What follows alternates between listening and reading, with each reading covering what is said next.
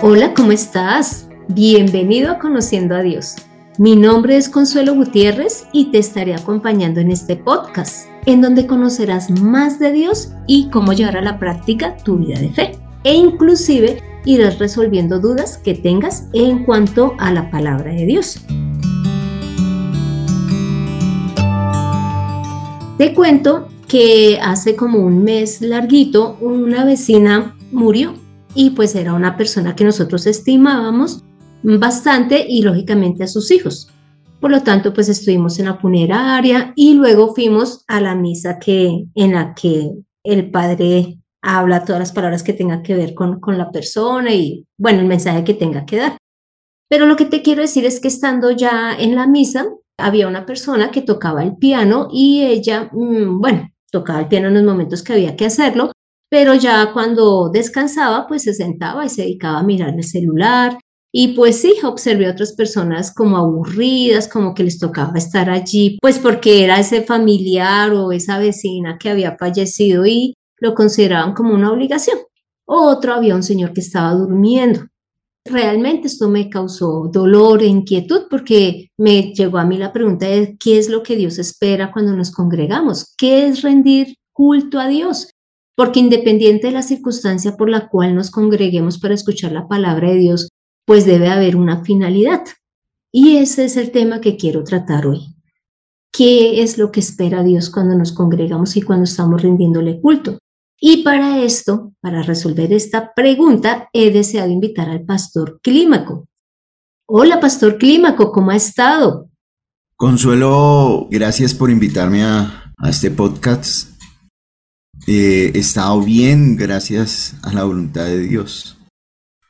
Bueno, pastor, muchísimas gracias por aceptar otra vez la invitación. Bueno, pastor, quiero iniciar diciendo el significado de culto. Resulta que eh, significa prestar el servicio a o en pos de.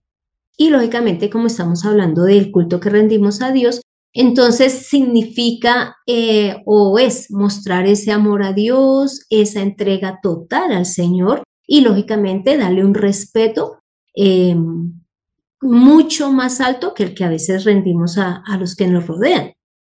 Por lo tanto, el culto también abarca toda nuestra vida de fe, porque ya desarrollando este tema, entendí que no es solamente en el momento en que nos estamos congregando, sino que también el momento en que estamos orando en casa, estamos leyendo la palabra, estamos predicándola, bueno, cuando estamos realizando estas actividades que tienen que ver con Dios, en ese momento estamos rindiendo el culto. Y también entendíamos que el culto inicia cuando la persona decide creer en Dios y por lo tanto obedecer su palabra. Pastor, entonces, su merced también nos podría explicar qué significa rendir el culto, por favor. Eh, claro que sí, rendir el culto significa que nosotros vamos a presentarnos delante de nuestro Dios y nuestro Señor, eh, mostrar nuestras vidas ante Dios humildemente, reconocer que Él es el Dios y creador de todas las cosas. En el Salmo 69, versículo 32, eh, dice que, que los humildes se alegran y buscan a Dios y Él vivirá en el corazón de, ellos. Entonces, esto es rendir el culto, reconocer a Dios en su grandeza, en su poder, e ir y, rendirnos, entregarnos ante el Señor, ponernos al servicio de nuestro Dios. También vemos que una manera en la cual se puede eh, mostrar que estamos rindiendo culto es levantando un altar. Un altar era una, una edificación de piedra donde se hacían sacrificios, eh, se presentaban ofrendas en honor a, un Dios. Y vemos como en Génesis capítulo 8, versículo 20, Noé levanta un altar y allí ofrece un sacrificio a Dios. Eh, ese altar está representando el honor y, la gloria, algo sagrado, algo representativo, donde el hombre va a buscar a Dios. Hoy en día tenemos un altar y ese altar en nuestro cuerpo, en nuestra vida. El apóstol Pablo dice que debemos presentar nuestros cuerpos en sacrificio vivo, santo, agradable a Dios, que es nuestro culto racional. Nosotros somos ese altar, ese lugar sagrado donde Dios habita, donde Dios se manifiesta, donde Dios escucha la oración, donde presentamos nuestras ofrendas y, Dios las recibe. Ese altar que le pertenece a Dios, que está representando eh, un lugar alto y, sagrado, ahora son nuestras vidas. El apóstol Pablo le recuerda a las personas que habían creído en Dios, que estaban en Corinto, que ellos son el templo de Dios, que ellos son el lugar donde Dios vive. Entonces, la manera, otra manera de mostrar culto es usando nuestras vidas como altar para orar, para ofrecer eh, como ofrenda al Señor. En el altar también se trae una ofrenda. Y en Génesis vemos cómo Caín y Abel trajeron esa ofrenda delante del Señor. Y allí vemos cómo eh, Caín y Abel trajeron lo mejor, de acuerdo a lo que, eh, de acuerdo a su trabajo. Caín trajo del fruto de la tierra y Abel trajo un, un cordero. Pero Dios miró, dice que miró con agrado a Abel y a su ofrenda, pero no mirado, miró con agrado a Caín y a su ofrenda, porque, porque el corazón de Caín no estaba con Dios. El corazón de Caín estaba alejado de Dios. Y eso nos lleva a pensar en el culto. Dios no está tanto, el interés de Dios no está manifestado en lo que nosotros le traemos, sino en nosotros, en el que trae la ofrenda. Y por eso él no aceptó la ofrenda de Caín, porque aunque Caín traía algo excelente, que era el fruto de, la tierra, Dios no lo aceptó porque el corazón y, la, y el pensamiento de Caín no estaban con Dios, sino que estaban alejados de él. Nosotros debemos presentar nuestros cuerpos como ofrenda a Dios, ser uno solo, no ser, actuar o mostrar algo que en realidad no estamos sintiendo o no estamos experimentando algo que no somos. Eh, y eso se hace a través de la ofrenda. Con la ofrenda estamos diciéndole, reconociendo, Señor, tú nos has dado la vida, la salud, y ahora estamos ofreciéndote, estamos reconociendo que por ti podemos trabajar y que lo que hay en nuestra mesa es gracias a ti. Tú lo creaste todo. Pero no solamente darle algo a Dios, Dios no necesita nada de nosotros pero que nosotros sí debemos reconocer que Él es Dios y el Señor. Eso hace parte de rendir el culto. Sí, pastor. Eh, entonces, retomando lo que su merced ha dicho, es eh, la forma en que nosotros rendimos el culto es presentarnos humildes ante Él, levantar ese altar que ahora somos nosotros mismos, traer la ofrenda y lógicamente está el tema de congregarse, que realmente es lo que me hizo llamar la atención cuando estuve allí en, en esta misa por, por mi vecina que había fallecido. Otra parte de, de mostrar nuestro culto es congregarnos, y congregarnos es reunirnos con otras personas en pos o en torno a nuestro Dios y a nuestro Señor. Cuando nos congregamos, nuestro interés o nuestro propósito es ver y conocer a Dios. No es solamente eh, pensar en lo que Él puede hacer por nosotros o lo que Dios quiere hacer por nosotros, sino es ver que, que Dios como Señor y Rey nos da de su amor, de su misericordia. Es pensar en, en Él y en función y en servicio de nuestro Dios. Para eso nos congregamos y lo hacemos públicamente. Eh, mostrándoles a otras personas que tenemos un Dios y un Señor. Eso, está, eso es lo más importante de congregarnos, pensar en, en Dios y en la persona que está a mi lado. Cómo ayudarla, cómo servirle, cómo fortalecerla. Ese es el propósito de congregarse. Pastor, eh, hay algo muy especial que su merced menciona, es tener la certeza y además eh, estar seguros de que todo cuando estamos en la congregación, es, todo gira alrededor de Dios y que por eso es que le rendimos el culto, respetamos su palabra y lógicamente cuando la escuchamos la obedecemos y algo que usted adicionaba es también estar atento, lógicamente, a las personas en cuanto a cómo ayudarles, pero eso se da, eh, lógicamente, porque nos congregamos. De lo contrario, si, por ejemplo, estamos en casa viendo el culto, pues no vamos a poder experimentar el estar unidos y el relacionarnos con los demás. Pastor, y dentro del culto, eh, algo que me llamaba la atención cuando estuve allí en, en, en esta misa es que nosotros escuchamos la palabra y por ejemplo la muchacha que estaba mientras tanto en el celular, que era la que le correspondía tocar el piano, es probable que al estar pendiente del celular no haya escuchado lo que el padre estaba explicando. Por lo tanto, uno de los puntos que también debemos de tener presente cuando rendimos el culto es que debemos de obedecer la palabra que escuchamos. Por ejemplo, en el Antiguo Testamento, Esdras leyó la ley al pueblo y el pueblo lo, lo, que le contestó después de haberla escuchado es que ellos iban a obedecerla, que iban a hacer todo lo que allí dijera. Y es una de las cosas que caracteriza el culto y que nosotros debemos de ser conscientes. ¿Qué escuchamos? Lógicamente a veces escuchamos y siempre les vamos a escuchar que Dios nos perdonó, que nos ama, que ya nos limpió, que, que nos ofrece el cielo, que ya somos herederos, coherederos, pero también nos pide obrar, también nos pide cambiar, hacer, sea porque son las cosas chéveres que uno siempre quiere escuchar o sea porque nos está exhortando a realizar alguna actividad, que lo hagamos. Y lo otro, pastor, que podemos ver que se debe hacer eh, cuando estamos rindiendo el culto es eliminar los dioses que tenemos porque a veces también lo he notado, eso sí, en la iglesia, que, mm, digamos, amamos a nuestra pareja y entonces estamos en el culto y la estamos consintiendo y estamos recostados, o amamos a nuestro hijo y entonces lo estamos consintiendo y lo estamos mimando y no le estamos poniendo atención a la palabra. Entonces, debemos de eh, también eliminar esos dioses, ¿sí?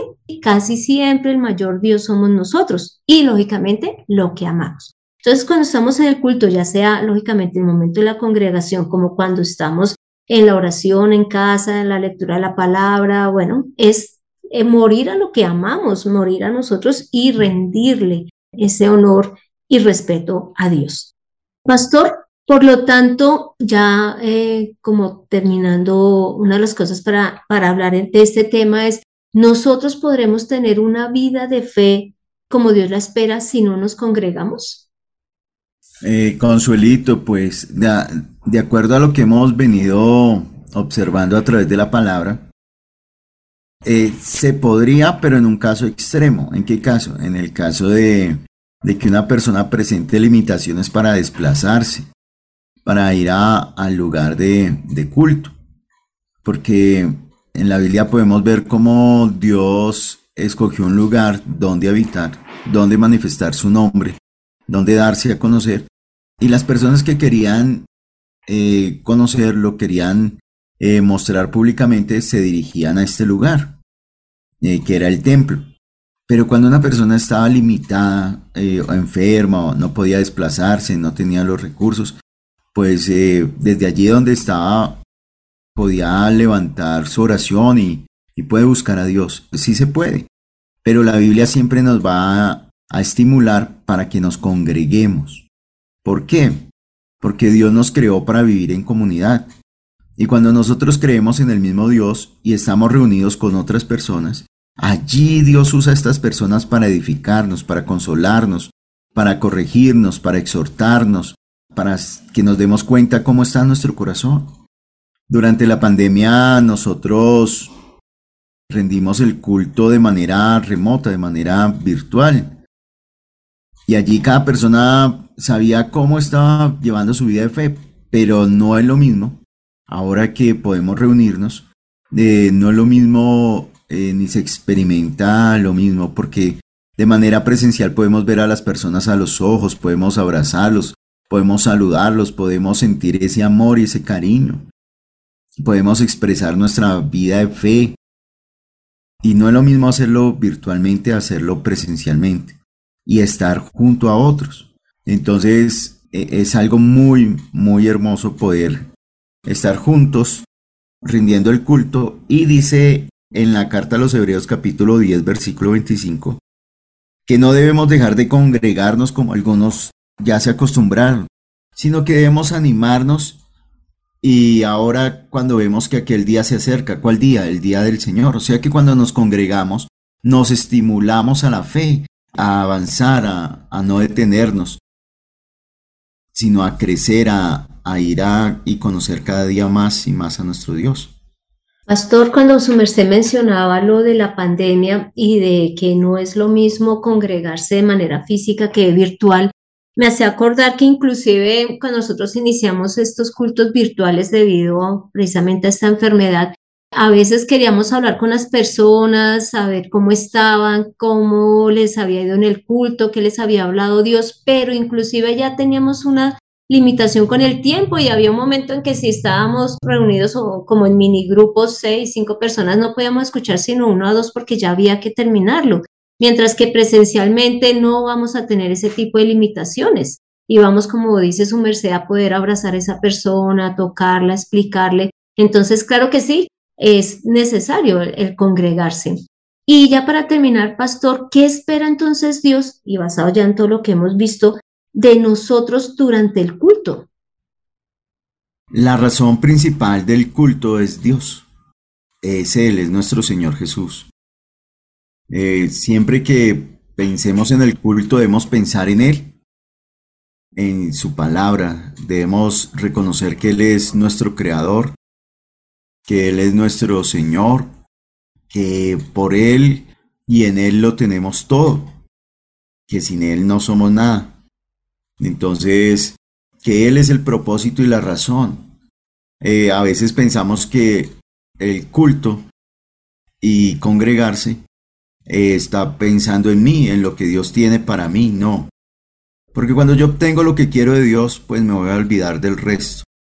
Pero la Biblia y lo que hemos visto nos está enseñando a que reflexionemos y que pensemos en Dios.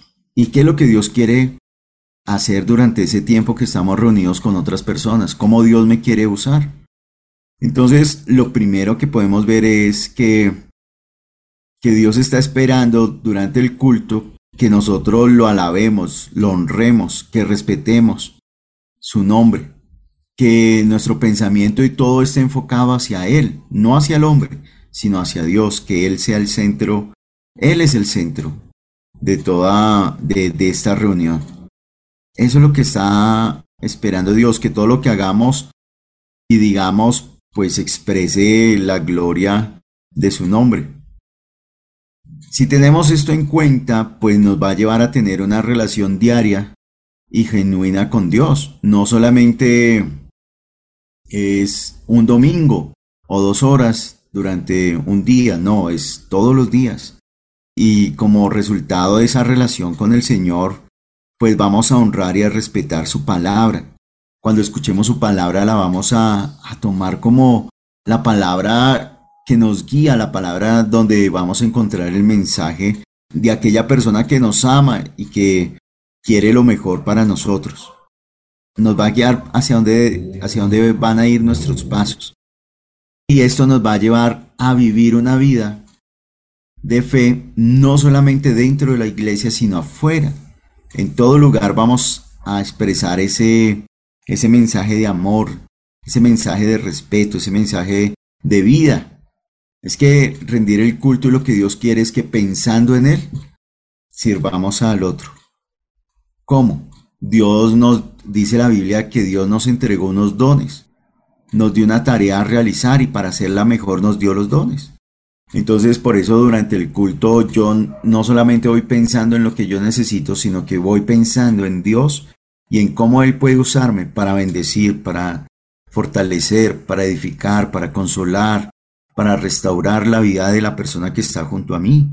Entonces, puedo orar, puedo eh, compartirle la palabra. Ese es, eso es lo que el Señor quiere. Que mientras estemos en el culto eh, pensemos en Él y en las personas que están ahí junto a nosotros. También que cuando se termine el culto, pues que eh, llevemos ese mensaje de amor, de perdón, de reconciliación, de quién es Dios a todas las personas, a nuestros familiares, a nuestra casa. Que llevemos una vida de fe no solamente en un lugar físico, sino en todos los lugares donde nos encontramos. Bueno, pastor, muchísimas gracias por ayudarnos a entender qué es el culto para Dios. Quisiera, por favor, ayudarnos eh, con una oración final. Claro que sí, Consuelito. Y vamos a orar. Padre bueno y Dios misericordioso, te damos muchas gracias porque a través de este, de este estudio logramos entender qué es culto, qué significa la palabra culto y que esto implica el congregarnos. Padre, ayúdanos a tener en cuenta siempre que tú eres el centro de nuestras vidas, que tú eres el, el que nos creó, el que sostiene la vida y que da alimentos a todas las personas. Señor, que nosotros cuando vayamos a congregarnos, que nosotros nunca olvidemos que tú eres el centro, que cuando te buscamos, no vamos solamente por lo que necesitamos, sino por ti, por conocerte.